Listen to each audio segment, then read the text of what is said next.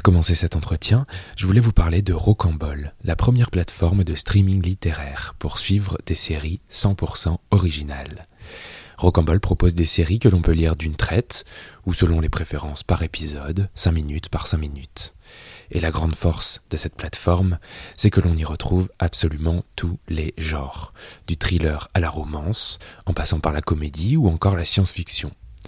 Personnellement, ça fait plusieurs semaines que je teste Rocambole grâce à l'application dédiée sur mon téléphone, et j'y trouve à chaque fois mon compte tellement les propositions sont riches.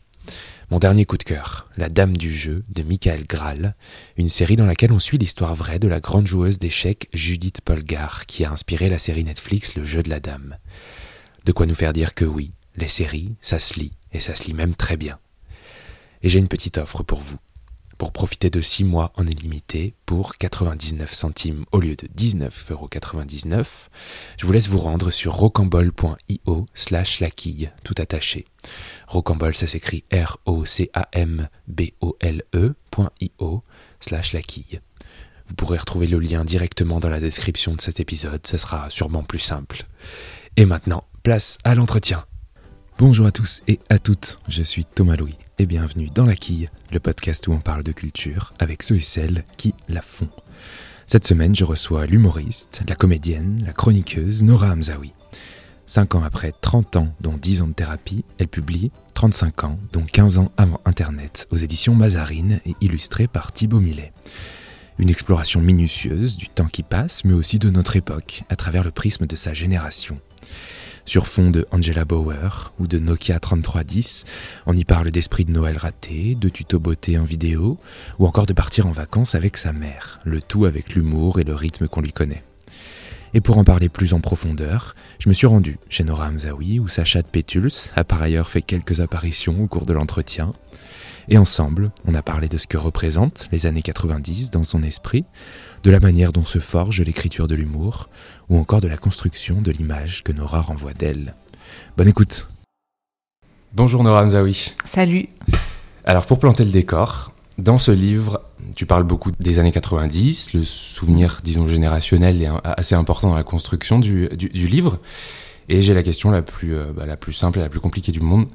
Qu'est-ce que ça représente pour toi les, les années 90, les 90s toi qui as vécu la décennie entière, hein, mm. sans, te, sans, te, faire offense, peut-être par rapport à nos modes de vie d'aujourd'hui euh, bah en fait, euh, c'est une question que je me suis posée euh, la dernière fois où je me disais, est-ce que, parce que quelqu'un me disait, mais donc tu es fasciné par les années 90, et je me disais, est-ce que je suis fasciné par les années 90, ou est-ce que je suis juste obsédée par l'adolescence en général, qui est un âge, voilà, tellement intense.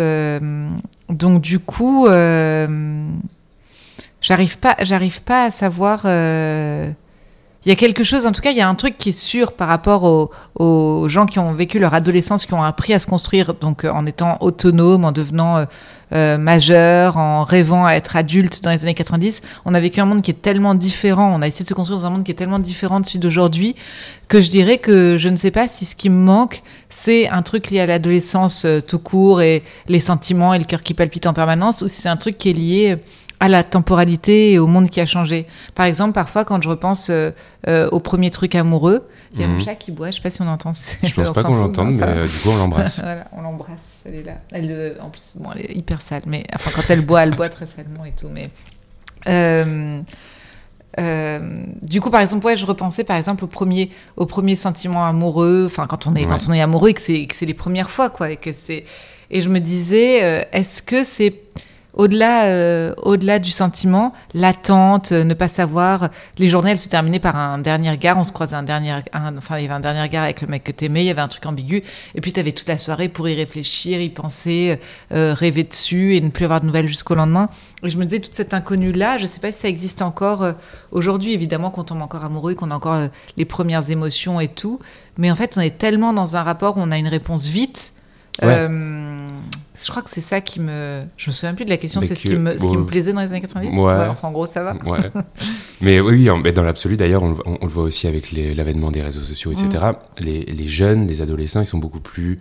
Je sais pas, plus préoccupés, plus engagés, plus. Ah ouais. Plus, plus quoi Plus. Euh... Bah, plus, euh, plus conscients, je pense. Plus informés aussi. Ouais, plus informés, plus conscients, plus plus militants, plus responsables. Enfin, je sais pas comment ils vivent. euh, Ouais. ouais. Alors l'envie de base de, de ce livre, c'était de réunir des chroniques, pas que évidemment, euh, tes préférées j'imagine, hein, pas celles que tu trouvais Ouais. horribles. Euh, et comment tu as trouvé, je sais pas, comment tu as trouvé l'harmonie, parce que tu as rajouté des textes, il y a aussi des illustrations faites par Thibaut Millet. Ouais. Euh, comment tu as trouvé cette espèce d'harmonie pour... parce que l'écriture d'une chronique c'est différent, j'imagine, Ouais, de l'écriture d'une chronique mais dans un livre. Ouais.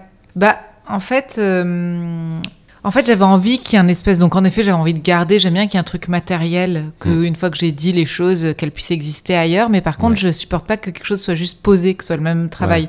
Et j'ai une vraie névrose par rapport à ça. Ou par exemple, parfois, si je fais une chronique à télé ou, ou que je sens que euh, il y a un moment qui a plu. euh, euh, on- par exemple, quand j'étais chez Quotidien, on m'avait beaucoup parlé euh, après de d'un truc que j'avais dit sur la gaine, des trucs sur les cavistes, sur je sais pas quoi, et je me suis toujours interdit de les réutiliser dans mon spectacle parce que j'ai l'impression qu'une fois que ça a été dit, ça a été dit, et qu'il Oui. faut que la scène apporte quelque chose au fait que ça doit être dit différemment et tout. Et donc dans le livre, euh, j'essaye d'étirer un peu le propos, c'est-à-dire que tout ce qui me plaisait d'une manière un peu efficace, et ben il est étiré un peu dans l'intimité, un peu dans sans le souci d'efficacité. Ouais. Et j'ai essayé de créer un peu des, hum, ouais, des, des liens. J'ai inventé par exemple des nouveaux personnages qui reviennent. En fait, c'est comme si euh, euh, euh, en chronique, radio, télé ou sur scène, c'était euh, un instant T. Et là, ça me permet de planter tous ces, tous ces moments et tous ces personnages dans un décor plus long. Quoi. Enfin, Je Ouais. sais pas si c'est un sens. A un sens, Ouais. ouais. ouais. Je me demandais, parce que hum, les chroniques, dans l'absolu, c'est un style oral, de Mm. fait. hein. Comment est-ce qu'on trouve cette espèce d'harmonie entre l'oralité? Comment est-ce que tu les as recopiés dans l'absolu? Est-ce que tu les as recopiés mot à mot? Parce que le, le livre est Bah, oral. hein, hein. Oui, il est complètement oral. Et, euh, et moi, ce qui est marrant, c'est que j'ai plutôt un truc euh, très écrit, très chiant à la base. euh, par exemple, sur le spectacle, Ouais. quand j'écris un... Oh, tu vois, elle s'est cassée la gueule, là, parce qu'elle est devenue vieille et maladroite, et genre, elle n'arrive plus à... Non, Bref, elle a l'air. on a entendu un boom, Ouais, elle, a- si, ouais, elle a pas l'air. elle est un peu fatiguée. Ouais.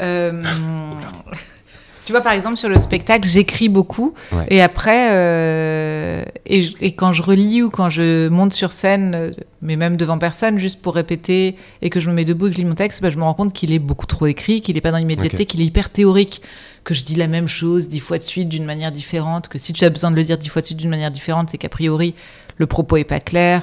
Euh, et donc, je fais toujours une version que j'appelle une version euh, debout ou orale, qui est tout ce que j'ai écrit, je lâche ma feuille et je le dis comme si je le disais à un ami. euh, ou comme si je le disais dans la réalité, quoi, dans la vie.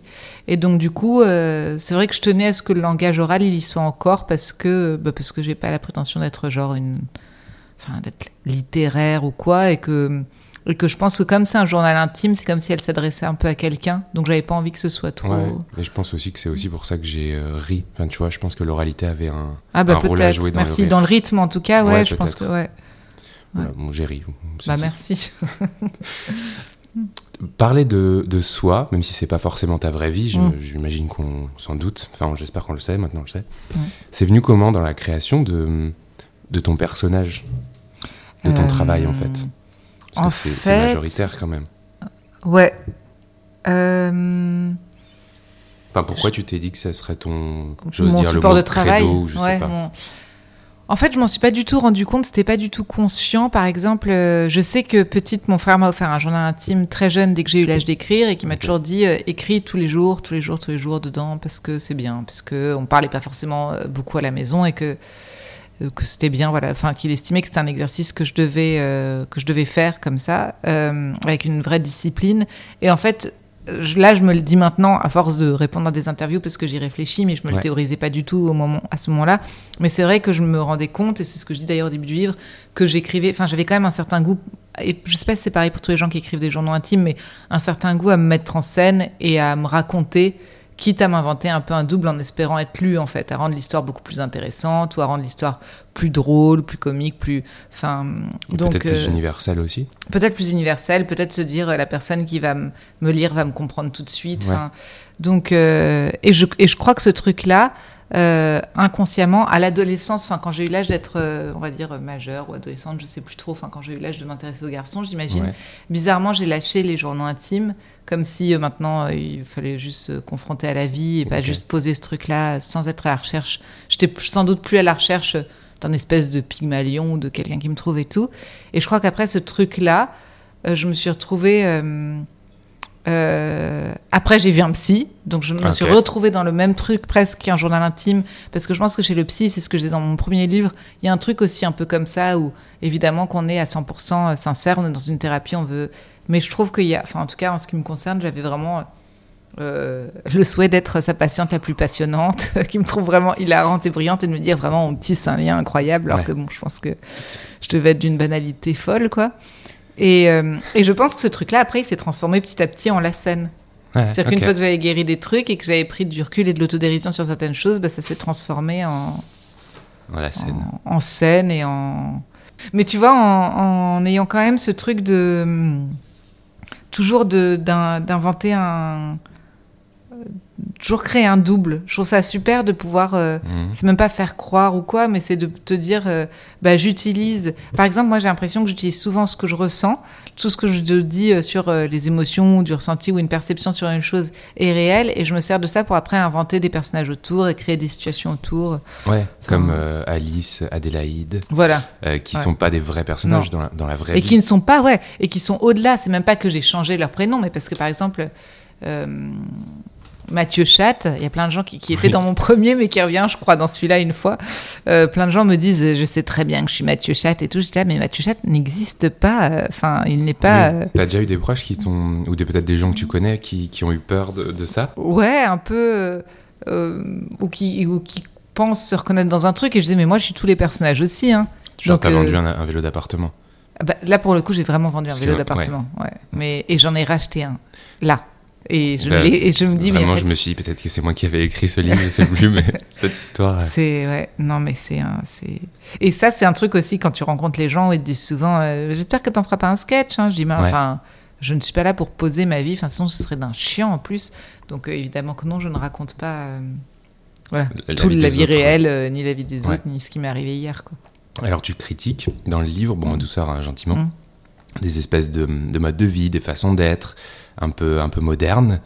Mais on est d'accord que tout ça, tu t'inclus dedans. Ah bah oui, oui. Que tout ce que tu critiques, je, je, Moi j'aime tout ce que je critique. Enfin, c'est même pas que j'aime tout ce que je critique, mais je pense qu'en tout cas, il faut avoir, faut, il faut avoir aimé. Je dis pas euh, aimer encore ou quoi, mais enfin en tout cas, il faut avoir des contradictions pour critiquer quelque chose.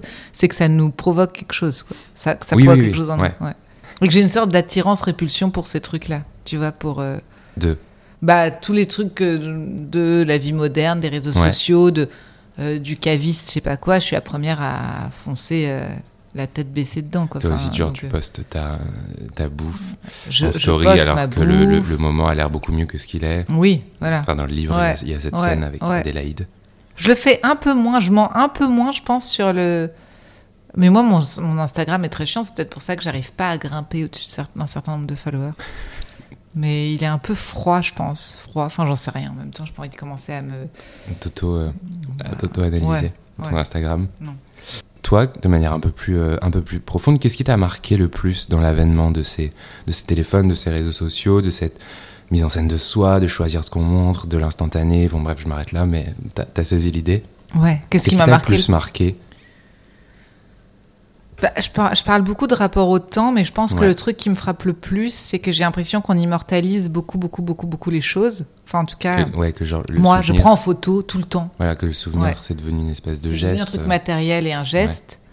Alors que euh, moi, j'ai l'impression justement que mes souvenirs les plus forts sont euh, des trucs que, qui, dont quelle personne n'a accès sauf moi, mes souvenirs, mon cœur, mes sens. c'est des trucs d'odeur, de Ouais, et du coup, je pense que ça, c'est. C'est comme si on s'autorisait plus, comme si on faisait moins confiance euh, à, ouais, à qui on est, à nos émotions. Enfin, je, je crois qu'il y a quelque mm. chose comme ça qui me, qui me trouble un peu dans le rapport à, aux choses, à la vie, aux choses dont on profite. Et, et, moi, parfois, je me surprends à faire vraiment les mêmes rêves que je faisais à 12, 15 ans, 18 ans. Enfin, euh, ce qui est peut-être pas normal, hein, si, un je, m'entend. mais... mais où rêver des mêmes gens ou des mêmes lieux, où j'ai des apparts témoins dans mes rêves, enfin, bref. Et voilà, je vais pas aller trop loin dans le.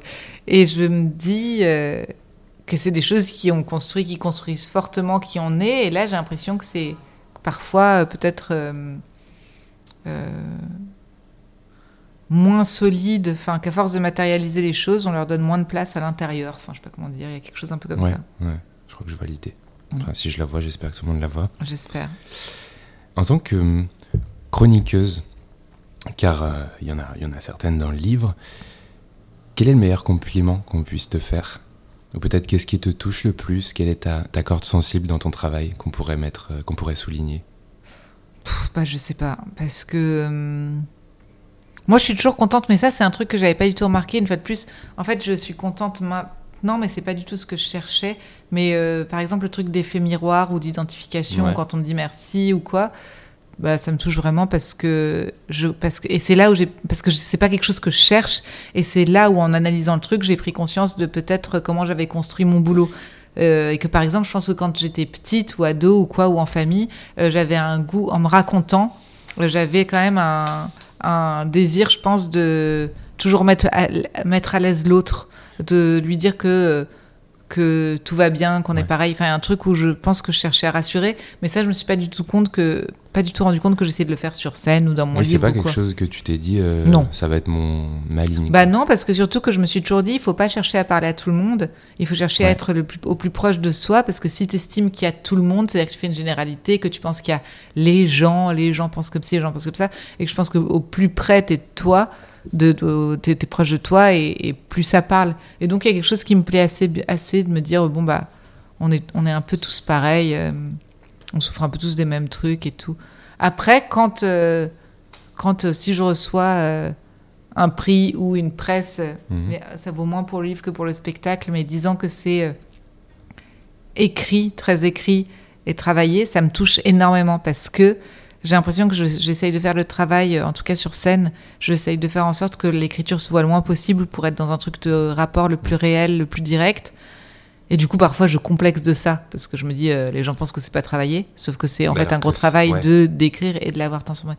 Et donc, quand on quand on salue l'écriture, je suis toujours très touchée. Mais mais bon, on la mais salue bon, assez euh, peu. non, enfin sur scène, oui, mais je trouve que Oui, oui. Là, c'est encore différent. Je sais pas. je- en effet, j'écris comme je parle, et donc dans le cadre d'un livre. Mais bon, moi, je suis contente. De toute façon, je suis là pour faire rire. Donc, quand les gens me disent, les gens qui me disent, j'ai rigolé à voix haute, j'ai rigolé dans les transports, j'ai rigolé, je sais pas quoi, je suis très contente. quoi. Mm. Bah tant mieux. Bah ouais. C'était souvent le cas, j'ai l'impression. Donc, euh, euh, alors dans le livre, il y a pour pour euh, faire une, une espèce de transition. Dans le livre, il y a je sais plus qui, je crois que c'est un, un coiffeur Ouais. Qui te dit qu'il t'imaginait pas du tout euh, en couple, qu'il t'imaginait pas du tout mère de famille, euh, mais plutôt célibataire, sans enfant. euh, bref, je sais plus ce que tu dis, genre le, Ouais. la pauvre fille ou je sais plus quoi. Il t'imaginait un peu comme ça. Et je me demandais, est-ce que tu essayes de maîtriser l'image que tu renvoies de toi? Et Parce que j'imagine que c'est pas le seul qui te voit, Hmm. qui te voit différemment de ce que tu es. Eh ben, je sais pas, parce qu'en fait, c'est un drôle de truc. Et, il y a- et plein de copines me disaient, mais tu crois pas qu'en ce moment, tu souffres peut-être, t'as envie de te détacher de l'image, de qui t'étais, de je sais pas quoi. Et je dis, mais moi, je j'arrive pas trop à réfléchir à ces trucs-là, parce que j'ai l'impression qu'en plus, tout le monde s'en fout. Et moi, je souffre de rien là-dedans, parce que c'est vraiment un travail où j'invente et tout. ouais, c'est pas un sujet pour Mais par contre, je pense que j'ai eu une volonté très tôt d'être absolument pas dans la séduction. Et que donc, euh, et donc euh, quand j'entends ne pas être dans la séduction, ça veut même dire, euh, parce que je pense que ça me rassure, euh, euh, montrer des côtés de moi qui sont euh, euh, pas en effet les plus flatteurs ou les plus aimables et tout. Euh, donc euh, je pense qu'il y a un peu de ça. Et même, euh, je dirais pas physiquement, mais c'est vrai que par exemple, quand j'ai commencé à la télé, il y a genre, je pense que ça doit faire 10 ans à l'époque de Canal, Ouais. je me disais, euh, enfin, je sais pas, ça me rassurait euh, de mettre des sweatshirts, de mettre des lunettes, de pouvoir y être comme je suis quand je suis chez moi. Et du coup, aujourd'hui, quand je me détache les cheveux et que j'ai pas de lunettes, Ouais. on a l'impression que c'est, oh, elle se révèle enfin en tant que femme et tout, alors que c'est pas forcément génial. ça, c'est juste que bah, je suis les deux, mais que j'avais Oui. pas envie de jouer sur la, sur quelque chose. euh, je, je suis globalement en général, en général pas dans la séduction ou en tout cas pas de cette manière-là. Je préfère être dans la séduction dans quelque chose de peut-être plus cérébral ou du rire Ouais. ou de je sais pas quoi. Donc, euh, donc du coup non, j'ai pas ce problème avec ce ce Ouais, de l'image que tu as envie de ou renvoyer de- ou je ne sais quoi. Après, je trouve que parfois, et puis, et puis j'ai- pas de problème aussi parce que je pense que moi-même, je me fais mes propres idées reçues sur des gens, quoi. Donc, euh, Ça, c'est- ouais, Mais- j'imagine que c'est Ouais. évident, ouais. Ouais. On peut parler également de ces illustrations. Oui. qui, parcourent, qui parcourent le livre, qui sont faites par Thibaut Millet. Ouais et qui sont très présentes également et qui servent en toute logique à illustrer certains textes. Comment ça s'est passé, le travail avec lui? Bah, Thibaut Mélé, c'est mon meilleur ami, donc ça s'est passé d'une façon assez euh, fluide.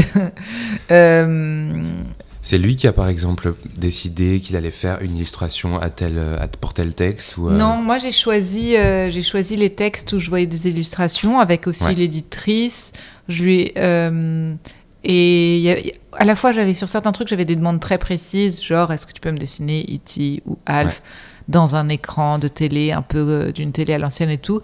Et pour la plupart des autres, c'est ses idées à lui. Euh, notamment les trucs que j'adore, où il fait des sortes de fausses affiches de cinéma, mm. la fille qui se mouille la nuque avant d'aller dans l'eau, ou la poilue, ou, euh, mais même le caviste. En fait, après, je pense qu'on a, on partage un regard commun sur les choses et il me connaît très bien. Donc euh, il sait très bien euh, rendre compte en une image de ce que moi je dis avec les mots. J'imagine aussi quoi. Ouais. Et puis il est, enfin voilà, c'est quelqu'un. Euh, et puis je suis hyper contente parce que c'est quelqu'un qui dessine. Moi je le connais depuis, je pense, c'est combien de temps qu'on se connaît? Je pense que ça, ça, doit faire presque 15 ans maintenant. Et, et ce qui est hyper mignon, c'est qu'il me dessinait déjà quand on était à l'école ensemble, quand on faisait nos études ensemble et tout. Il m'avait créé un personnage dont je tairai le nom, mais il m'avait créé un petit personnage, euh, voilà, qui dessinait, qui mettait un peu en scène et tout. Et, et voilà, et je suis hyper contente que du coup ça, ça, se retrouve là dans un truc un peu professionnel, matériel, en effet. Euh, enfin, voilà. Dans le livre, on voit plein de, il y a plein de références aux années 90. Il y a Angela Bauer. J'ai regardé ce week-end La Bolle Lépin grâce à toi. Ah, génial, t'as aimé On a peu de, de on a quelques années de différence, mais je l'avais jamais vu. Ah ouais, et t'as aimé Ouais, en plus j'ai aimé, mais c'était pas du tout un film qui marquait du, mon, mon, époque, disons. Ouais. À six ans près, bref, à quelques années près. Et, euh, et je me demandais, quel rapport tu entretiens avec la nostalgie? Bah, Un rapport euh, très contradictoire, très ambigu, parce que j'ai vraiment un problème avec la nostalgie. Euh, parce que je trouve que. Hum, que déjà c'est un truc qui signifie qu'on vieillit. Souvent enfin parce que je trouve qu'il faut confondre j'ai aucun problème avec la mélancolie mais la nostalgie il y a un truc qui me gêne parce que c'est sans doute euh, moins bien se placer dans son époque et c'est sans doute moins aimer son époque et avoir moins d'espoir en son époque. Et je trouve que quand on a des enfants c'est très compliqué d'être nostalgique parce qu'il faut absolument espérer que euh, le meilleur est à venir. Et on est, on est je trouve particulièrement là à une, bah, un moment de la vie où c'est compliqué, quoi. Entre la pandémie, le réchauffement climatique, tout ce qui se passe et tout. Franchement, c'est vraiment compliqué. Quoi. Ouais, c'est compliqué. Euh, mais je trouve qu'il faut réussir quand même à, à, voir tous les trucs super qui ont changé. Et il y en a, que ce soit la médecine, que ce soit euh, les femmes, le combat que, que, mènent les femmes. Enfin, il y en a plein en fait. Donc, euh, qu'il faut juste les voir et aussi, bah, pas devenir un vieux con ou une vieille conne. Et après, euh, je pense que j'essaye de m'autoriser plus de mélancolie que nostalgie. Et puis surtout que la nostalgie, c'est un truc, euh, tu vois, à une échelle différente, ça ne, ça ne veut rien dire, mais euh, les looks rétro, ça m'a toujours mis mal à l'aise. comme quoi? Bah Comme par exemple, en cours de théâtre, il y en avait beaucoup. la comédienne qui est euh, en robe à pois avec une coiffure un peu, euh, comment dire, là je fais le geste, mais ce qui n'est pas du tout podcastable. Euh, oh, tu sais, cette espèce de truc ondulé, je sais pas, c'est années 30, années. Ouais, j'imagine qu'on se le figure, mm. mais le nom de cette chose, je ne sais pas cette coiffure. C'est ouais, un peu une sorte de. Bon, on en reparlera, on y reviendra. Mais en fait, ça m'est malaise parce que j'ai l'impression qu'on fantasme un truc, j'ai l'impression qu'on se croit dans un film, on se croit dans Midnight in Paris de Woody Allen.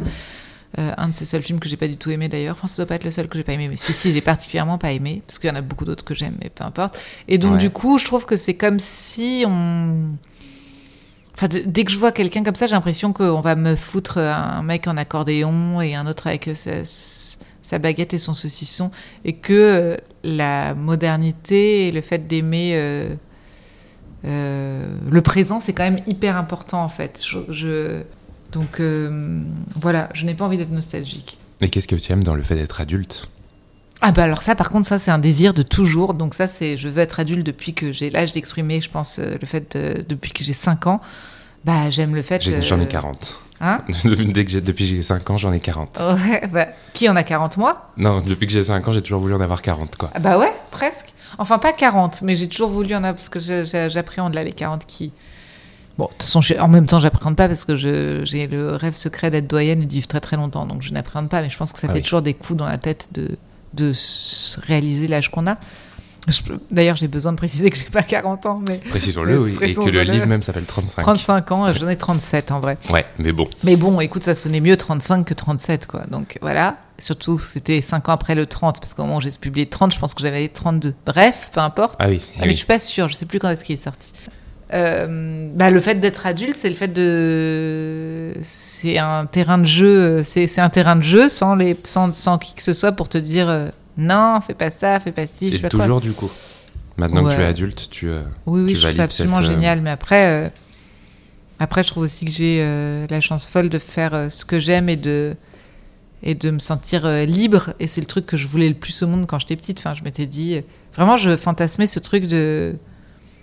Tu mettras des fleurs, tu, tu, dans ton appart, Dans ton tu auras des. des- tu- sais, un truc de construction, de créer ta propre vie, choisir tout le temps. Même si on en étant adulte, on se rend compte qu'il y a plein de choses qu'on peut pas totalement choisir, mais voilà, de créer sa propre, euh, ouais, sa, sa- sa propre vie comme on l'entend, quoi. C'est quand Mm. même. euh, Et on le voit euh, dans le livre, le, le monde change hein, de, de fait. Et ce qui reste, c'est la toute fin du livre, c'est ben, les proches, les liens familiaux, etc. Ouais. C'est toujours valable, ça? Euh, bah oui, de toute façon, c'est ce qui reste toujours. euh, Ouais, en fait, je pense que je- ce que j'essaye de dire par là, c'est qu'en fait, c'est comme si. L'autre jour, je me disais, c'est un peu. euh, ça fait un peu Jean-Claude Van Damme ou Ni queue ni tête comme, euh, comme questionnement. Mais je me disais, est-ce que. Parce qu'en fait, on est tout le temps les mêmes et, et je trouve qu'il faut, il faut devenir adulte pour le comprendre. C'est comme si on réalisait que. c'est même pas un truc de garder son âme d'enfant ou pas. C'est qu'il n'y Ouais. a pas de changement bouleversant, je pense. Enfin, on vit tous des chocs, on vit tous des trucs. Mais qui on est à l'intérieur, euh, ça reste toujours. Et, un- et l'autre jour, je me disais, mais ça se trouve, en fait, c'est comme si on avait toujours eu le même âge. Et ce qui fait qu'on vieillit, c'est le monde qui change autour de nous. Hmm. Et notre regard sur ce monde qui change. C'est pas euh, ce qu'il y a profondément en nous. Et donc, c'est en ça que je me disais, euh, euh, la mélancolie qu'on a pu voir euh, chez sa mère, ou la peur, ou la nostalgie, que nous, on réincarne ensuite après et qu'on transmet à notre enfant. En fait, c'est juste un truc de temps qui passe, mais c'est plus euh, l'extérieur, euh, la société, notre regard sur le monde que qui on est intimement. Enfin, bon. Voilà, ça C'est un peu. c'est clair. Voilà, je sais pas. Enfin, si, si, c'est clair. Ouais. Euh, je voulais juste évoquer quelque chose qui m'intéressait à titre personnel. J'ai écouté il y a quelques mois Hmm. ton spectacle radiophonique, Ah, public, Public imaginaire. Imaginaire, sur, euh, sur France Inter. Ouais. Quelle déclinaison de l'écriture ça a été? Parce que c'est pas si commun, il me semble. Enfin, c'est pas si commun, il me semble, de, de faire des spectacles d'humour Ouais. radiophoniques. Ouais, ça faisait. euh, oui, là, c'était un vraiment un truc particulier, je inédit. c'était génial, franchement. donc, j'avais écrit ce texte.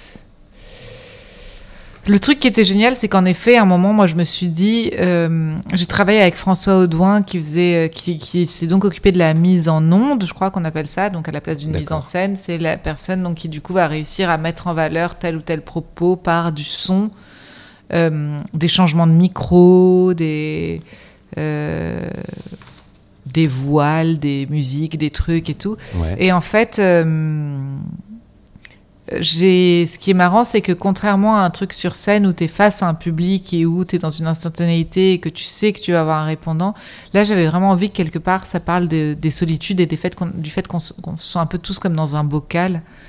Et donc du coup, euh, pourtant on a beaucoup beaucoup coupé, le texte était beaucoup plus long et là il dure 50, ça et à la fin il fait 56 minutes, ouais. Je pense que si j'avais tout dit, euh, ça aurait duré euh, 1h30 quoi. Mhm.